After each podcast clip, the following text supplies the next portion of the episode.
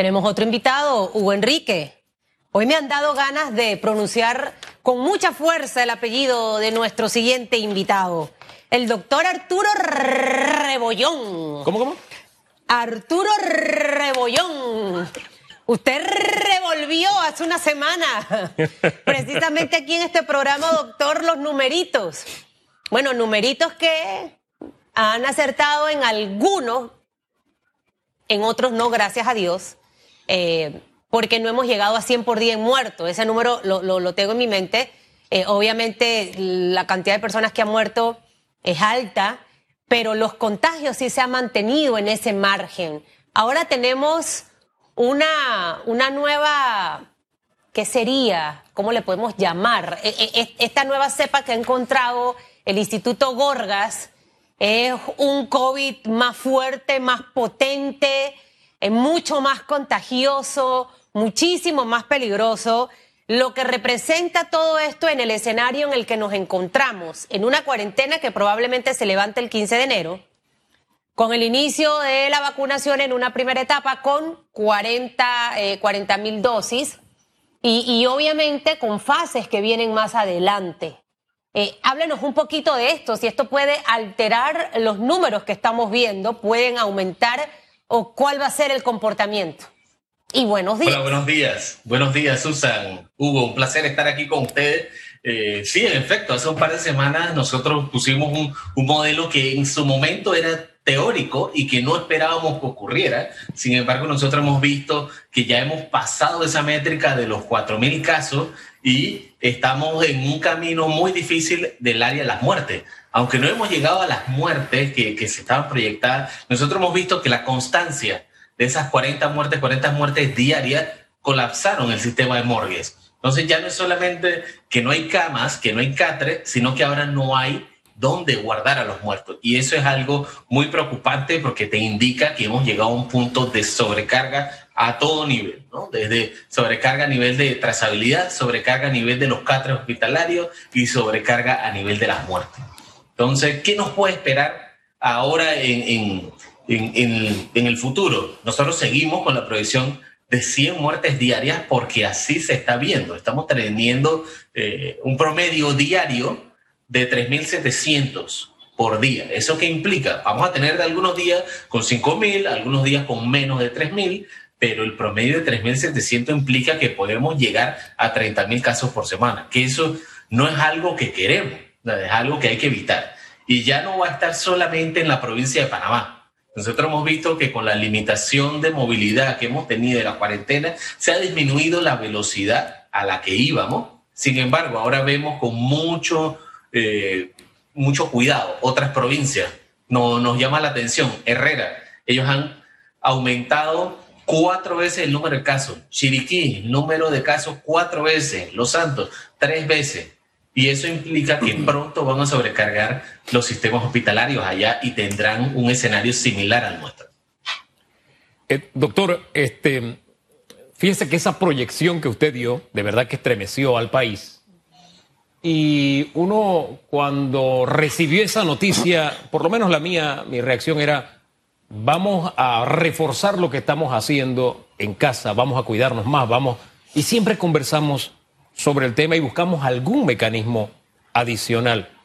Sin embargo, yo veo una porción de la población que yo no sé su reacción ante toda esta noticia, toda esta avalancha tan real, o sea, porque las muertes están allí, la muerte está ahí respirándonos en la nuca. Todos conocemos a alguien que ha muerto por COVID o conocemos a alguien que pasó por la COVID y, realmente no ha salido muy bien de esa prueba. Hay otros que gracias a Dios sí, pero el asunto es que ya tenemos un contacto con la COVID.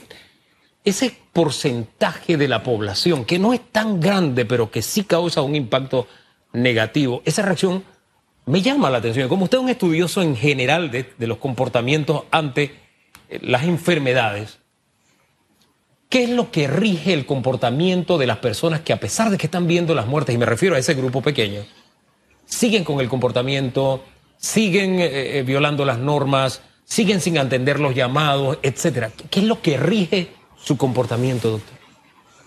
Mira, esa es excelente pregunta. Nosotros, por lo menos yo que estoy en área de epidemiología, mi son los números, ¿no? Que son datos cerrados, pero no hay una respuesta al por qué yo estoy viendo esos datos. Ahí es donde entra un estudio reciente que hizo el Movimiento Todo Panamá, en los que ellos hicieron grupo eh, a nivel comunitario, donde entendieron casualmente eso. ¿Cuáles son las percepciones de severidad de la población? ¿Cuáles son las percepciones de, las medidas de, defensa y de prevención y qué es lo que los motivaría a ellos a hacer un cambio. Donde encontramos algo muy particular. La gente todavía piensa que el virus se transmite por superficie. ¿Y qué significa eso? Prefieren limpiar las mesas, limpiar las cosas del supermercado antes de usar mascarilla cuando estar con extraños antes de mejorar la ventilación. Entonces nosotros tenemos que cambiar el mensaje ahora que entendemos esto, donde ya no es solamente limpiar, limpiarte las manos, sino que tenemos que meter que hay que hacer ventilación. Hace, eh, en la última reunión que estuvimos aquí, yo se los dije aquí que parecía como un chiste, que hay que poner abanicos masivos que despelucar a todo el mundo, pero eso es lo que dice la evidencia. Sí que hay que hacerlo y este estudio lo confirmó. Entonces tenemos que mejorar ventilación, usar más abanico y eso es algo que se puede hacer. ¿ah? Y, yo vuelvo y lo repito, probablemente nos va a tocar a nosotros adaptar el mensaje y enseñarle a la gente a parquear, porque no saben ni parquear. Entonces hay que enseñarle a que lo hagan sanamente, seguro, en grupos más pequeños, eh, al aire libre y entonces tú puedes tener, disminuir así el riesgo de infección en estas poblaciones que probablemente además necesitan un poquitito para hacer el cambio de conducta. Bueno, y es que en medio de todo ese comportamiento y esa, y esa cultura de, cuidado, eh, la gente piensa que porque a partir del 15 de enero, probablemente, escuchando esta mañana al doctor Israel Cedeño, eh, inicie esa nueva normalidad nuevamente, eh, eso no implica que tengo que bajar la guardia. Veía imágenes el fin de semana de Bolivia, de lugares turísticos donde la gente estaba, pero con su mascarilla y demás. Nos falta mucho esa cultura. Y mire, eh, sé que Dios ha estado conmigo, señor Rebollón, durante estos nueve meses, porque yo no he dejado de salir. Yo soy la que va al súper, yo soy la que le pone gasolina al carro, yo soy la que hago todo eso, la que va, paga la luz, todo eso, sí, Hugo, pele los ojos. Todo eso lo hace esta que está aquí. Eh, y a veces mi esposo me dice, cuídate, que a veces siento, yo sé dónde tengo que cuidarme y lo que he hecho me ha estado funcionando. Entonces tampoco quiero llegar al extremo de la alarma, pero sé que me tengo que cuidar. Entonces, eh, eh, esa parte fundamental en este momento para todos, porque si nuevamente se abre y volvemos a, subir los, los índices de contagio, nos van a volver a encerrar. Entonces, no es tanto el encierro, porque yo aprovecho para hacer un montón de cosas que tengo que hacer. Pero aquí hay que trabajar, aquí hay que facturar, aquí la gente necesita trabajar, doctor Rebollón. Y esta nueva cepa, que, que ya está confirmada que está en Panamá, puede hacer que se contagie muchísimo más la gente. Eh, ¿Qué debemos mantener de los cuidados que hemos hecho eh, hasta ahora? Eh, conversaba con un doctor y me decía, Susan, si no has tenido contacto con personas que no han estado con mascarilla y, obviamente te trasladas en un taxi o en un metro o en un metrobús, yo te recomendaría lava la ropa. Pero si vas al súper, por ejemplo, fuiste, compraste ese tipo de cosas, hacerla, el tema de seguir desinfectando los zapatos, que ese doctor mismo me decía, para poder que te contagies tendrías que lamer el piso por la saliva que quedó en el zapato, y eso se lo digo a mi papá cada rato, eh, o tener bebés chiquitos que estén pisando ahí, gateando, y ellos llevar el, COVID. Entonces, como, ¿qué mantener? Y, y, qué otras cosas a lo mejor no hay necesidad de hacerlo, sino concentrarse en este tema de limpiar los alimentos del súper. Todas esas cosas, doctor, siento que son vital en este momento, hoy más que nunca. Sí, estoy de acuerdo. Mira, esa cepa que estás mencionando, que, que ayer revolucionó las la noticias, porque lo dijo el doctor Pascal, está en Panamá desde junio aproximadamente. Uno de cada cinco estaban aquí. Entonces, ahora, ¿qué es lo que está encontrando, según la doctora eh, Sandra López del Gorga, que es la jefa de virología, nos indica que ahora 7 de cada 10 personas tienen esa cepa altamente infecciosa. Entonces, eso puede explicar la aceleración. Y ahí es donde nosotros tenemos que entender que el que marca la pauta de esta pandemia es el virus y nosotros tenemos que adaptarnos a eso. ¿Y a qué significa eso? Si ya sabemos que los sitios cerrados son de alto riesgo, que sabemos que los pediluvios no funcionan, eh, que eso de limpiar la superficie hay que eliminarlo porque te da una falsa sensación de seguridad y entonces poner abanico, hay que aprovechar el verano y sacar los negocios de aire acondicionado y aprovechar los estacionamientos y poner toldas así abiertas. Cuéntame, Susan. Doctor, lo interrumpo. Yo me lo voy a llevar para mi casa para que transmita lo que me acaba de decir, porque es que, de verdad, en cada, en cada casa hay una historia del COVID, créame. A ver, abrir ventanas, Colocar abanico, que el sol entre, que el sol te dé, porque eso no está en el aire.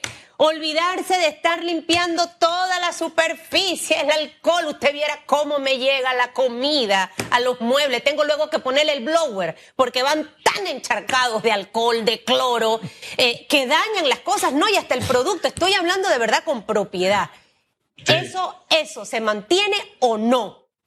No, se elimina se elimina lo de limpiar las latas, se elimina eso de, los trapos, porque la gente pensaba que era por transmisión de contacto, pero es por transmisión aérea, transmisión aérea, el Entonces, si controlamos el aire, controlamos la transmisión del virus, que eso en verdad es lo más difícil, pero no es tan caro. ¿ah? Tú vienes, estás en un metrobús, tú abres las ventanas del metrobús, eh, abres las escotillas en estos casos porque no tienen ventanas y ya entra en circulación. Te costó cero dólares, cero y aprovechamos que estamos en verano, que no va a llover y nadie se va a mojar.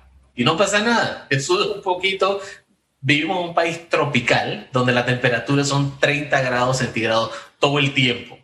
Entonces, eh, ya hay que vestirse de manera tropical. Aquí en Panamá nos encanta usar saco, nos encanta usar tarjeta, bueno, corbata, bueno, hay que romper el código de ahora en adelante y empezar a vestirse tropicalmente. Y mire, te lo digo yo y estoy ensacado.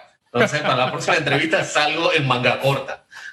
Eh, eh, doctor, sabe que siento que en gran medida, y puedo estar equivocado, pero es una percepción que tengo, porque cuando leo las redes sociales o converso con la gente, hay una reacción de el gobierno está haciendo las cosas mal, fíjese. Pero yo leo, por ejemplo, Costa Rica. Yo le quito el nombre del presidente de Costa Rica, le pongo el de Panamá y es exactamente el mismo mensaje. Allá dicen lo mismo. Voy a El Salvador con todos los videos bonitos que me mandan de Bukele, pero si leo las redes, si leo los periódicos allá, quito el nombre de Bukele y pongo el de Cortizo y es exactamente la misma realidad de acá. ¿Qué es lo que le trato de transmitir? Siento que no hay una conciencia en gran parte de la población de que es un asunto de cada uno de nosotros y de que una buena forma de rebelarse, y aquí han fallado líderes de oposición, yo le digo a los líderes de oposición así de frente, como se lo digo a usted, a mí me gustaría que los partidos de oposición tuvieran campañas hablándole a la gente, no alabando al gobierno, porque esa no es su tarea, pero sí ayudándola a que se cuide, a que haga esto, a que haga lo otro, respeta la cuarentena, respeta aquello. Me explico, me, me parecerían líderes interesados en la vida de la gente y no en el poder nada más. La crítica política sí, pero el tema de vida es otra cosa parece que no se lo he logrado transmitir muy claramente a estos líderes de oposición. Pero ayer veía a uno que decía que este gobierno era un fracaso y que había que, bueno, prácticamente había que montar un gobierno paralelo. Entonces me acordé de mi mamá. Mi mamá trabajaba duro los domingos vendiendo chances clandestinos, lo digo así públicamente. Con eso nos mantenía. Entonces llegaba cansada, llegaba agotada al mediodía después de ese sol inclemente y entonces se disgustaba porque el almuerzo no estaba listo, porque la casa estaba sucia, porque las cosas no estaban en orden. Un día mis hermanos y yo nos pusimos de acuerdo y dijimos, vamos a hacerlo todo, que cuando mamá llegue, todo esté como debe estar.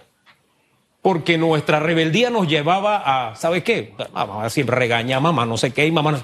Pero de pronto algo se nos encendió en el cerebro de que, oye, si nosotros hacemos lo que nos toca hacer, mamá va a llegar y va a estar sonriente. Oiga, y funcionó. Entonces, ese aspecto de la rebeldía que es muy, muy humana, muy propia de nuestro comportamiento, ¿cómo encauzarla en positivo para que la gente sea rebelde haciendo lo que le corresponde hacer? ¿Qué le dice su experiencia? En salud pública nosotros conocemos una estrategia que casualmente para eso, y es formar coaliciones. Coaliciones significa que tú buscas distintos actores de la sociedad, ya sea político, eh, líderes sociales, líderes comunitarios, los unes en un grupo para sacar mensajes unificados. Eso va aparte de todas las banderas y entonces se saca un solo mensaje a lo largo de todo, todos los canales, todos los medios, todos los mensajeros. ¿Esto en qué ayuda? Que el mensaje es el único. Ahorita mismo nosotros recibimos mensajes mixtos a todo nivel. Tú agarras un periódico y salen dos noticias, una al lado de la otra, que dicen lo contrario. Tú vas a dos medios de televisión, funcionarios del mismo ministerio, uno dice una cosa y el otro dice la otra. Entonces, tenemos que unificar el mensaje para que sea contundente. ¿Por qué? Porque el cerebro humano funciona así. Él va a buscar el mensaje más fácil. Si tú le dices, tú tienes que hacer este esfuerzo, él va a escoger el no esfuerzo porque esa es la medida eh, lógica y más, más humana de responder a estas cosas. Entonces, ahí es donde yo vengo y hago esto. Los invito a que formen una coalición contra el COVID para que hagan esto. Como un ejemplo de eso, tenemos al movimiento Todo Panamá. O sea, se juntaron empresas que son competencias duras, por no decir que son casi enemigas, y están unificados en un solo mensaje proteger a la familia, proteger a los enfermos, disminuir la carga a los hospitales y mandar mensajes sencillos. Entonces, eso se puede escalar a todo el país y se simplifica esto. Mejor comunicación a través de un solo mensaje. Cuando yo escucho ese tipo de reacciones como la suya, me digo, oye, no estamos tan locos. Porque cuando le mandamos este, este mensaje a, la, a los políticos, ellos todo lo que dicen, líderes políticos, todo lo que dicen va a enfrentar, a enfrentarse al gobierno. Y le hemos puesto de ejemplo precisamente eso que usted acaba de decir.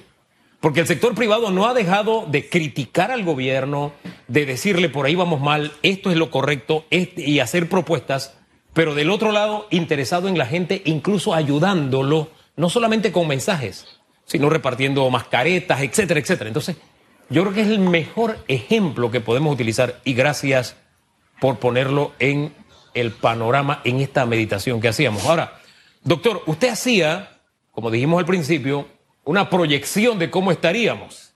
La verdad es que usted publicó en su cuenta de Twitter que no llegamos al promedio de los 4.000 por día, sino a los 3.573 eh, por semana. Por semana es el promedio que usted nos presenta. Pero teniendo eh, esta cuarentena y todas estas medidas que se han aplicado, ¿Qué dicen las proyecciones que, tenemos, que tendremos para los siguientes días, doctor? Nosotros lo que vemos es que los sitios donde se está aplicando la cuarentena vamos a tener una reducción del RT entre un 20 a 30%. Eso es disminución de la velocidad de transmisión. Sin embargo, aquí en Panamá eh, existen conductas sociales que ¿qué es lo que hacen? Promueven la salida y fuga de personas infectadas. ¿A qué me refiero con eso? Eh, cuando vino Navidad. ¿Qué ocurrió el 20, el 21, 22 y 23? La terminal de transporte estaba llena. La gente se fue para el interior y incluso hoy estaba en una entrevista en un medio de Herrera y me dicen que todavía hay gente de la ciudad capital allá. Entonces, ¿qué implica esto? Mucha gente se escapó de esto y probablemente habían infectado. Entonces, va a disminuir la la proporción de casos en Panamá y Panamá Oeste y va a aumentar en el interior. La diferencia es que en Panamá, la provincia de Panamá, tenemos más de 20 hospitales fuertes, pero en el interior no. Entonces, el impacto que hemos hablado de las 100 muertes, vamos a verlo en otras provincias, donde la gente vive más tiempo, donde la gente tiene muchas enfermedades crónicas, donde no hay infraestructura de hospitales. Y entonces ese va a ser una catástrofe para el interior del país. Bueno, y, son estadísticas que están circulando. Ahora le quiero hablar de eso porque tengo mi celular inundado de preguntas. Yo me compré la máquina que tira el vapor, doctor Rebollón. Ay de que yo entre a mi casa si no me fumigo. Me fumigan pero a punta de bala. eh, ¿sirve o no sirve esa máquina de vapor con el amonio cuaternario que te tienes que colocar en todo? Mire, a veces yo, yo siento que la cabeza me queda como abombada cuando me pasa ese vapor por encima. Dígame si eso sirve o no sirve, si es necesario o no. Y lo segundo, la persona sudada. Por el sudor se transmite el COVID. Y tercero, que quiero que me reitere, porque lo que se comunica mal se interpreta mal. Y mire, eh, si nosotros teníamos esa cepa desde junio, explíqueme por qué ese gran titular en el día de ayer en todos los medios. De verdad que eh, no entiendo. O sea, es generar caos innecesario. Si ya esa cepa estaba desde junio, ¿Para qué Carrizo alarmar a la población este fin de semana diciendo nueva cepa es contagiosa? Confirma el Gorgas. Esas tres cositas, doctor Rebollón. Mira, lo primero, ah, esto de amonio cuaternario está diseñado para superficies, ¿no? Que se usa incluso en, para limpiar hospitales y desinfección de oficina. Eh, y yo recuerdo aquí anecdóticamente que el seguro incluso puso unos arcos de eso donde tiraban amonio cuaternario salieron todas las instituciones de toxicología, de medicina, eh, de salud ocupacional y de una vez lo quitaron, porque es tóxico para la piel. Entonces tú lo puedes usar para limpiar el piso, ¿no? Y está bien para limpiar el piso. Incluso venden trapeadores que son de vapor, que son muy buenos para limpiar superficie y desinfectar, pero eso no es la vía principal del virus. O sea, tú eliminas el virus del piso, pero la vía de transmisión es aérea a menos que tú tengas un, vaporizador donde estás como un sauna, que, que, estás todo el tiempo así caliente, no te va a funcionar. La otra pregunta era... Eh, ¿El sudor? El sudor, no. Igual que la otra, la vía de transmisión del virus es por vía respiratoria, ¿no? Vía respiratoria, vía aérea, que la gente habla. Por eso es importante usar eh, una mnemotecnia que me gusta, que es, tenemos que salir siempre con el mapa la mascarilla y la pantalla facial. Y también con respecto a lo de la cepa.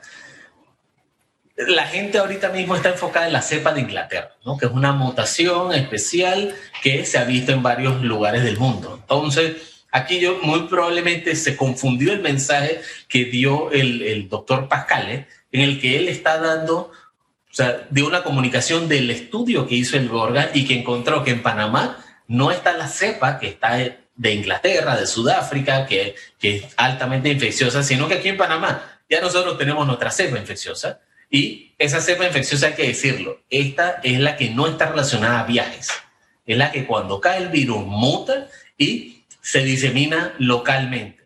Entonces se hace la cepa dominante del país, que es lo que hace que sea así. Entonces, si nosotros la tenemos desde julio y ha ido aumentando gradualmente, eso puede ser una explicación de por qué nosotros nunca llegamos a controlar el virus como otros países, porque no es culpa tanto de las personas. El culpable de todo esto es el virus, es súper infeccioso. Entonces, eh, este es un virus que la única forma de detenerlo, como decía antes el doctor Eduardo Ortega, es hay que vacunar a la gente y vacunar a la gente de riesgo, porque cuando tú proteges a los que se van a morir, automáticamente solamente se va a infectar como un resfriado. Así mismo, o sea, se elimina la muerte. No, Eduardo Ortega es lo máximo. Él, yo lo tengo que decir públicamente. Yo empecé a hacer estas cosas de salud pública e investigación porque él fue uno de mis mentores con la doctora Blin Calvo. Fantásticos mentores. Doctor, gracias, gracias por participar esta mañana en Radiografía. Siempre orientador escucharlo y al decir esto del doctor Eduardo Ortega Barría, este, también me pone en auto para reconocer los panameños a los panameños que, que hacen las cosas bien. Aquí hay una fiebre de descalificación, de que todo el mundo es un vendido, este está en esto porque eh, está vendiendo la vacuna, el otro porque el gobierno le paga, el otro, o sea, no, aquí hay panameños de valía que hacen las cosas porque aman lo que hacen. Ese reconocimiento, de verdad que mm, es válido. Y son diferentes a esos panameños que los critican, que lo que están haciendo es política y haciendo show. Señor Rebollón, por ahí le llamo para hacer una videoconferencia en mi casa. Para que me calme las aguas porque yo estoy peor que entrar al Capitolio.